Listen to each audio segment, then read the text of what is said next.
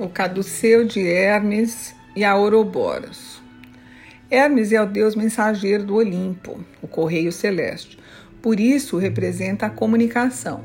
Vejamos o primeiro aspecto mais básico. O bastão é feito com madeira de oliveira ou de loureiro, tem duas serpentes enroscadas e duas asinhas no alto, figurando o próprio Hermes, esse correio celeste.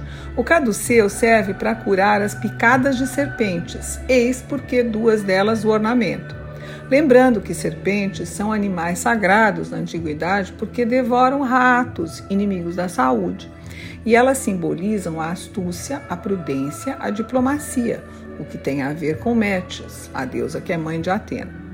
O bastão também é emblema da eloquência, da comunicação que mantém a concórdia, ou seja, a diplomacia, e as asinhas simbolizam a elegância e a sutileza da fala do orador, ou seja, da arte da comunicação.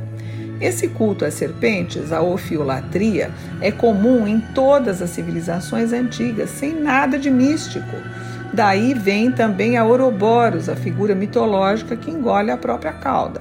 Essa serpente representa o ciclo de evolução fechado sobre si mesmo.